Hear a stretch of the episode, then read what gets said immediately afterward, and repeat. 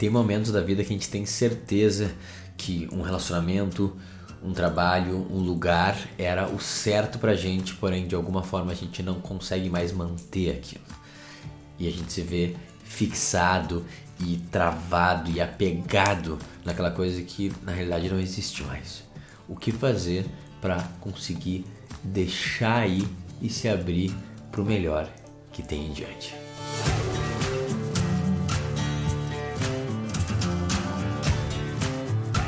Seja um relacionamento amoroso que por alguma razão não deu certo, seja um trabalho, uma promoção, um projeto que era para ter ou que tu tinha de repente você perdeu, seja cara, um, uma mudança para um outro país, um, uma nova empreitada, seja até às vezes um ente querido que se afastou de você, está longe ou até não está mais aqui com a gente. Como que a gente faz para conseguir realmente se desvencilhar daquilo que está nos pesando como uma âncora e está nos deixando meio que fixado e está impedindo a gente de olhar em diante, de seguir. De uma forma a gente está fixado e travado em algo que não existe mais e só essa ideia, esse fantasma disso está nos custando. Nossa sanidade mental agora, nossa paz e mais importante, o que a gente precisa fazer para seguir em frente, para voltar a expandir e prosperar. Porque a gente está sentindo a falta daquilo que um dia já foi ou a gente gostaria que fosse. Já sentiu algo assim? Cara, esse episódio ele pode te ajudar.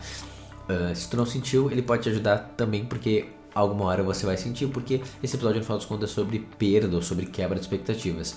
Isso é uma coisa que faz parte da experiência humana, porque a gente perde coisas e a gente tem expectativas quebradas. E eu sinto que eu não fui muito educado em como fazer isso.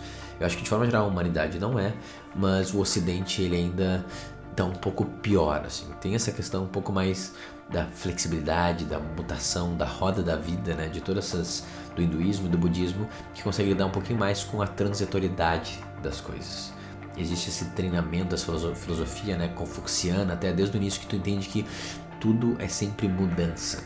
O estoicismo até conseguiu pegar um pouco disso, mas eu acho que do jeito que a gente aprende aqui como ver o mundo, a gente fica bem apegado às coisas, né? E isso faz gerar um monte de um monte de sofrimento e não só isso de, de travar mesmo nosso bloqueio, nosso progresso, de travar um, o nosso avanço na vida. Então, quase sempre quando eu faço esse tipo de trabalho, que é um trabalho incrivelmente básico na real, um, vai ser sobre relacionamento que acabou ou meio que acabou e também que coisa meio estranha quer voltar, mas não se deu conta que o relacionamento antigo acabou para tentar começar um novo, então ainda está apegado em algo que não existe mais, uma perda um ente querido ou um, realmente uma oportunidade de trabalho que não foi exatamente como imaginava ou acabou sendo perdida, né? um concurso que não passou ou uma proposta que ia, teoricamente ia mudar tudo, mas ela foi, ela não é mais possível. Então quando eu trato com esse problema dentro da mentoria, as pessoas estão em algum tipo de espaço de dor e de resistência. Né? Resistência à dor, na real, e por isso fica travado e apegado, porque tem essa ideia de quanto mais eu resistir à dor, menos eu vou sentir ela. Mas a gente sabe muito bem que é exatamente ao contrário disso. E o melhor exemplo de conseguir passar totalmente por esse, esse ciclo do luto é o banho gelado, é uma coisa que eu defendo aqui uh, para diversas funções, né? Mas é o jeito mais fácil de entender que quando tu entra no banho gelado, tu já experimentou isso, quanto mais tu fala, não quero frio, não quero frio, não quero frio, eu vou aguentar esse frio, pior fica e mais frio tu sente. E quanto mais rápido tu fala, eu aceito o frio, eu abraço o frio, eu mergulho no frio, eu deixo o frio tomar o meu corpo inteiro, ou gelo, de repente menos frio tu sente e menos dor tu sente que eu acho uma ótima metáfora para tudo na vida, especificamente para esse processo de lidar com a perda.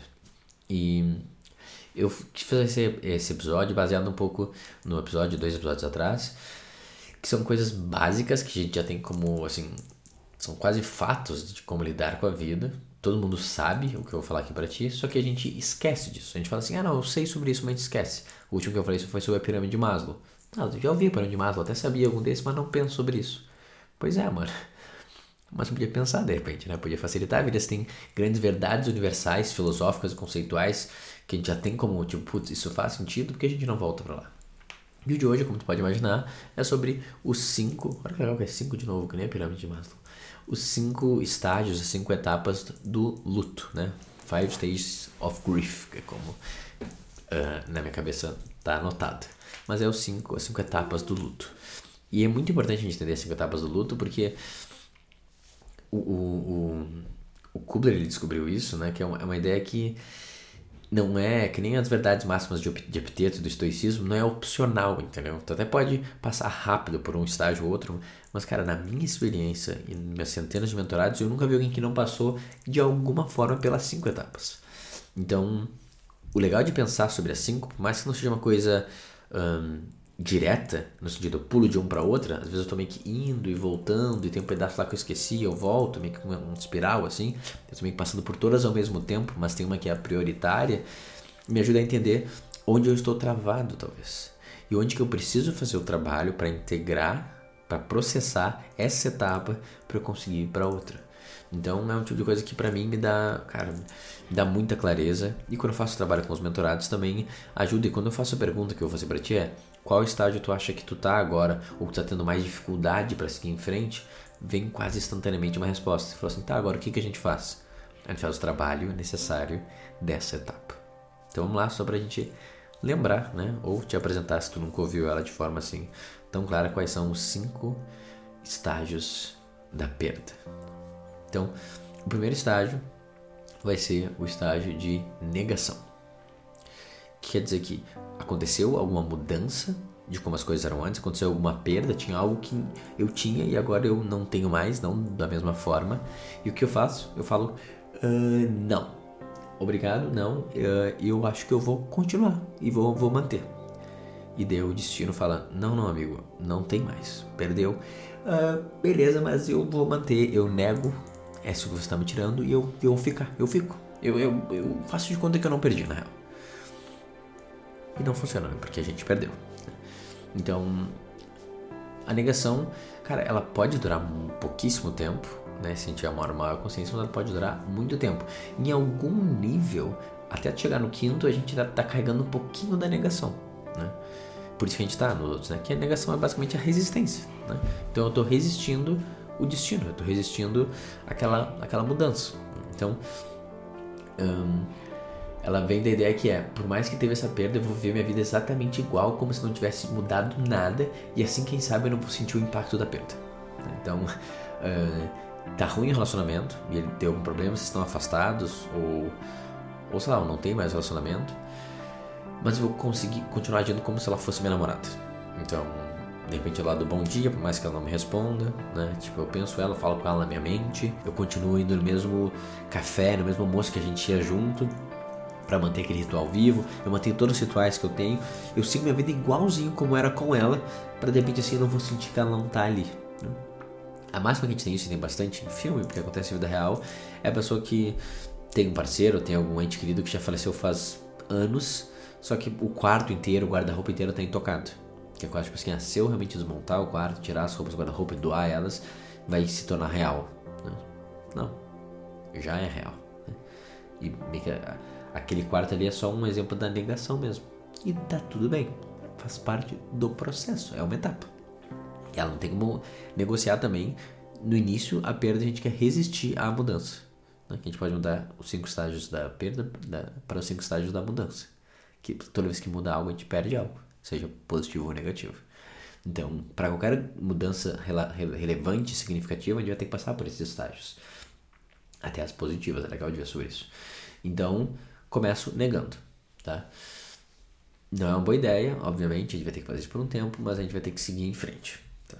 Depois de negar, a gente vai para raiva, que é assim: eu me dei conta agora que mudou, eu me dei conta que eu perdi e eu tô irritado por isso ter acontecido. Com quem que eu tô irritado? Três opções. Provavelmente as três, de alguma forma. Primeiro eu vou estar irritado com a pessoa. A pessoa que me deixou, ou a pessoa que faleceu, ou a pessoa que me negou a proposta, que me roubou meu, meu, minha promoção. Uma pessoa em si que é mais responsável por isso. Segundo, eu. porque eu deixei passar, eu perdi, eu não fiz minha parte e tem essa autoculpa, assim, autocrítica exagerada. Eu tô devendo, né? Eu fiz algo errado. E por último, e esse sempre vai ter, Deus, ou o universo, ou a realidade, ou o destino. Quase sempre tem um pouco desses todos. Eu fico com raiva de alguém ou de alguma coisa, porque não é justo isso que me aconteceu. Não é isso que eu esperava. Eu estava acostumado com isso, estava contando com isso e agora eu não tenho mais isso. Me tiraram esse ente querido, me tiraram nossa promoção, me tiraram essa viagem, me tiraram esse relacionamento. Ou eu me tirei, que seja, me foi tirado, esse é o resultado e isso me deixa irritado, me deixa com raiva da realidade e de lidar com essa perda. Então, esse é um legal que várias vezes vão natural, várias pessoas vão naturalmente para esse, mas tem pessoas que pulam esse, achando que dá para ir da negação direto pro próximo que é a barganha. E esse, né, que é o lado engano, porque não dá. Porque para eu processar uma transformação, eu tenho que sentir ela. A negação é a supressão, né? É, é, tem que reprimir o sentimento. Eu estou negando o que aconteceu para não ter que sentir. Porque quando eu sinto, dói. E a raiva é um jeito de eu processar essa dor. A raiva é um jeito de eu entender que as coisas nunca mais vão ser iguais, cara. Eu tinha feito planos, tá ligado? Eu tinha, eu tinha sonhos, eu, eu tinha expectativas, eu tinha me vinculado, eu tinha me comprometido com isso e com essa pessoa e com essa relação. Me, isso ser arrancado de mim me dói, cara. E, e tem que doer. A dor faz parte. E a dor é expressada através da raiva. Eu tenho raiva de mim e do outro e do mundo por eu ter perdido isso. É normal. Isso faz parte. É importante a gente conseguir sentir isso. Isso é, isso é muito travado. Isso eu recomendo uma meditação ativa, né? Que é o clássico de gritar no travesseiro ou socar o travesseiro mesmo. Botar para fora, gritando: não é justo, não é justo. Ah!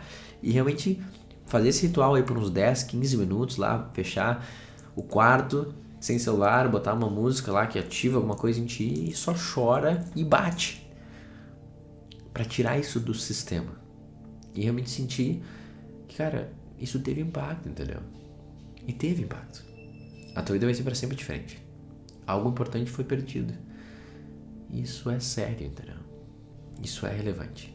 Se permite sentir a raiva e não suprimir ela. Muito bem. Depois que a gente sente a raiva, um pedaço dela, como eu falei, né, às vezes a gente tem que ficar voltando com o que a gente deixou para trás, a gente vai pro terceiro estágio, que é a barganha, né, ou a negociação. Que basicamente quer dizer o quê? Eu entendi que eu perdi, eu estou irritado porque eu perdi, mas será que tem como eu não perder? Ou pelo menos não perder tanto? Então essas aquelas coisas clássicas que tu vê também em filmes de tipo uh, a gente ir orar e falar leva eu em vez da minha filha, né? Ou leva eu em vez da minha mulher, ele tá negociando com o destino. Eu entendi que eu vou ter que perder alguma coisa, mas que não seja isso. Ou se for isso, que eu não perca tudo, que eu perca só um pedaço disso. Vamos negociar. Né? Um, isso em relacionamento é mais fácil de ver. Né? Tipo assim, ah, eu sei que deu errado no relacionamento, mas e se a gente tentar de novo, de um jeito diferente? Vamos tentar talvez com um relacionamento aberto. Né? É uma coisa que eu nunca vi dar certo. Uh, mas é, um, é, uma barganha, né? Vamos tentar com. A gente se vê só no final de semana. Vamos tentar. A gente se mudar direto para a mesma casa agora e ir com tudo. Vamos tentar fazer algo diferente. Sei lá, vamos negociar. Ou tipo, tá bom, cada um fica na sua, mas pô, vamos se ver. Vamos se ver e de repente ter uma amizade colorida. Essa é uma ótima ideia também. Nunca dá problema. Pessoas que acabaram, um ficar insistindo para tentar manter um relacionamento meio aberto, assim, por claramente apego e carência, né? Isso aí nunca vi de errado na minha vida, a não ser todas as vezes. Então, a gente entra nesse estágio de negociação, de barganha, né? Tipo, ah, eu sei que eu não consegui essa promoção, mas tem como eu criar um outro projeto então, me dar uma outra verba aqui. Eu sei que eu não consegui ir pro Canadá, mas cara, de repente eu consigo ir pro México, então, sei lá. Deixa eu ver o que que dá, entendeu? Ou deixa eu ir pro Canadá de outra forma. E a gente fica meio que se debatendo com a perda e negociando. E essa é a parte que a gente meio que se humilha, assim, tá ligado? E como tá aqui, faz parte do processo.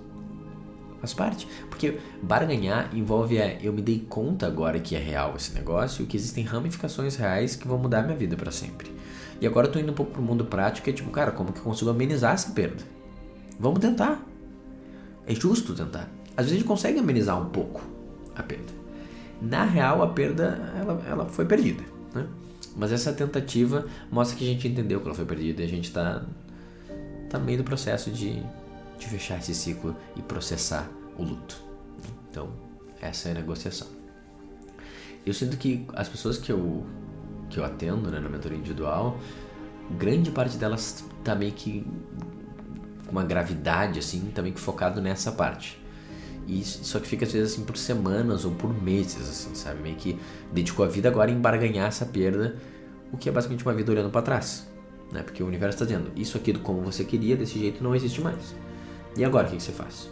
É diferente falar assim, cara, já que isso não existe mais, então eu vou tentar fazer outra coisa. E até pode ser meio que uma adaptação, mas ele não tem uma, um apego da barganha. É tipo assim, eu entendi a mensagem do universo e vou seguir em frente. A barganha ainda está fazendo uma coisa que todas as etapas têm, fora a última, que ela tá olhando para trás e falando, mas eu quero um pouquinho daquilo que eu achei que era. E não só, tá, mas o que, que o universo pode me dar agora que eu abri mão disso? Que essa vai ser a ideia principal que a gente vai chegar lá, né? Então, eu sinto que às vezes eu preciso quase sempre de várias sessões para a gente chegar no espaço. Eu falei assim, amigo, mas por que, cara? Já chega. Você é merecedor de amor. Você é forte, você é capaz deixa aí o que já foi, não segura o fantasma, o eco, e daí tu pode abrir mão disso e de repente receber algo muito maior daqui pra frente. Tu vai receber algo muito maior. Tu só tem que confiar, ter fé e entregar de fato. Mas a questão é, tu entregando ou não, já foi embora, amigo. Então para de ficar apegado a algo que um dia existiu que não é mais real. Isso gera sofrimento porque tu está resistindo à realidade. A realidade é sempre soberana e o melhor pra gente, comparado com nossa, as vontades do nosso ego. Né? Então, se tu é um mentorado meu e tá ouvindo isso, uh, olha se tu não tá barganhando demais, cara. E vê se não dá só pra deixar aí. Deixa aí, cara. Deixa aí, porque o que for para ser, será. E não é por conta desse teu esforço homérico contra a realidade, entendeu? A realidade é soberana. Então, observa se tu não tá talvez barganhando demais as coisas. Depois disso, a gente vai pro quarto estágio, que é o estágio da depressão. E daí de novo a gente volta pro sentimento. Tu vê que a negação ela tem uma, uma tentativa prática de suprimir e daí vai para um sentimento que é a raiva. Depois a gente volta de novo pro mundo prático de negociar e tentar dar um jeito disso com estratégias e táticas. E depois a gente volta pro sentimento. Só que o sentimento da depressão, enquanto a raiva é uma coisa expansiva e ela é enérgica, a depressão é uma contração e ela é falta de energia, ela é baixa de energia. Então a gente explode para sentir depois que a gente se recolhe e a gente se deprime mesmo, a gente sente a tristeza. Por quê? A gente perdeu algo, cara. Então, é normal se sentir triste. Faz parte se sentir triste. Se a gente não sentir tristeza, tem algo estranho nisso. E a gente não, vai, não, não confunde um ideal iluminado, nirvana, um, um monge budista, um, um cara extremamente, uma pessoa extremamente estoica com alguém que não passa por essas etapas. Ela passa, questão é que ela passa com presença e centramento. Ela enfrenta cada uma delas, ficando ainda no seu eixo. Ela sente a raiva, mas talvez não se leva totalmente por ela. Ela sente a depressão e mergulha nela, mas também dentro do seu centro. Então não vamos confundir que alguém iluminado não passa por esses estágios, passa, só que passa com menos resistência, com mais fluidez. É normal a gente ficar triste, porque algo que era querido pra gente ou importante foi tirado, foi perdido, a gente mesmo tirou, não importa. A questão é que agora não tem mais e isso mudou para sempre a nossa vida, cara. É importante. Então o que a gente faz? A gente chora. A gente chora porque a gente tinha expectativas, a gente tinha botado um peso naquilo, a gente tinha botado sonhos nesse projeto, nessa pessoa, nessa pessoa querida. A gente imaginava que ia poder fazer muito mais e agora não pode mais. Não desse jeito, não dessa forma. Isso dói. Então, eu choro. Então tudo bem chorar, cara. E se tu precisa de ajuda, bota uma música emocionante. Medita sobre isso, pede ajuda para um amigo, vê um filme triste, depois embala, chorando tudo que tu sentiu, escreve como que essa perda, o que, que tu perde com ela? O que, que tu achou que seria possível? Quais são os teus sonhos que foram estraçalhados por conta dessa perda? E se permite escrever tudo, ter consciência mesmo de como, cara, tu era apegado aquilo, tu tinha expectativas. Sente a dor disso. E chora, e se deprime, e se permite. Então, a depressão é ela é importante porque ela é meio que a consolidação do sentimento da perda. E quando a gente realmente faz esse processo e entra nele de cabeça, se a gente entra de verdade em algo que é importante, tipo a gente perdeu um ente querido, ou realmente um relacionamento de vários anos que era muito, tinha botado todas as fichas nisso, a gente estava muito vinculado com essa pessoa, sentir a depressão de verdade vai vir uma ideia quase que é, cara, mas se eu sentir toda a dor que eu tô sentindo com essa perda, eu não sei se eu vou voltar desse buraco. E esse é um bom sentimento, porque daí tu tá encarando a verdadeira depressão. É exatamente isso, mano. É duro sentir a dor que algo foi tirado de ti né, de forma violenta e tu nunca mais vai ter, é chocante. Se tu sentir isso em toda a sua intensidade, vai fazer tu questionar a tua existência, o teu valor e se existe Deus também, de ter sido tão cruel e ter feito isso contigo. É, é isso mesmo, esse é o sentimento. Só que o que, que tu vai ver? Quando tu se entrega para ele, sente, chora aquela dor toda, tu vê que no final sempre vai sobrar a verdade, que é o quê? A realidade. E a realidade é o quê? Perfeita, cara. Entende? Tu não tem que se esforçar para ver o amor em tudo, para ver logos, para experienciar o sentido da existência. Isso só é. O que acontece é que tu está se esforçando para se afastar disso e resistir disso. E cinco estágios mostram um pouco isso. A gente resistindo à realidade. Mas no final das contas, tudo que acontece no universo é vantajoso para o universo, como Marco Aurélio fala. Então não existe nada que não seja no final das contas o melhor para a tua evolução e para a evolução de todos os seres humanos. E daí, tu se permite desafiar essa regra, sentir toda a dor e botar para fora essa criança ferida que existe dentro da gente, e no final o que, que sempre sobra? A aceitação. E esse é o quinto estágio dos cinco estágios do luto. Eu aceito a realidade como ela é. Não tô falando que ela é gostosa e agradável e só arco-íris né? e, e unicórnios saltitantes. Ela é bem dura e ela machuca. E eu sofro e eu sinto dor. E eu tenho raiva e eu choro. Mas eu aceito ela como ela é. Porque tudo isso, no final das contas, existe por uma razão e vem para ser o que é melhor para mim. Por mais doloroso que seja, eu aceito totalmente a realidade. Consegue sentir um pouquinho no meu coração? Por mais que tu não esteja lá ainda, eu acho legal a gente ter esse norte da aceitação, porque ele, ele motiva todo o trabalho. Não dá pra pular a etapa, não. Tem que sentir, né? A gente passa da negação, passa da raiva, passa da barganha, passa da depressão. E o que sobra é a aceitação, tu entende? Naturalmente, esse é meu estado. É lá que eu, que eu tô. Eu não preciso me esforçar para estar lá. Eu tenho que me esforçar para tirar as coisas que me bloqueiam de estar lá. Como que eu tiro isso? Passando por cada uma dessas etapas e não resistindo a elas. Né? A negação é o que eu estou fazendo com tudo. Eu estou negando o, a, a, perda, negando o acontecimento. E eu fico sofrendo, agarrado e apegado. E de repente, quando eu paro de negar e resistir à realidade, a resistir àquela mudança, de repente eu passo por essa montanha russa de sentimentos e negociações e sempre, toda vez, vou repousar na paz, na aceitação total da realidade. E daí a gente se torna como uma árvore. Né? Está lá, deu seu fruto, e de repente o fruto cai. E é isso que aconteceu. Eu não perdi um filho, eu não perdi um membro, eu não perdi uma oportunidade. Ele estava pronto e ele não faz mais parte da minha vida. E a árvore faz o quê? Nada, continua sendo uma árvore. E é tu fala, a gente tem que entender que tudo na nossa vida é um empréstimo divino.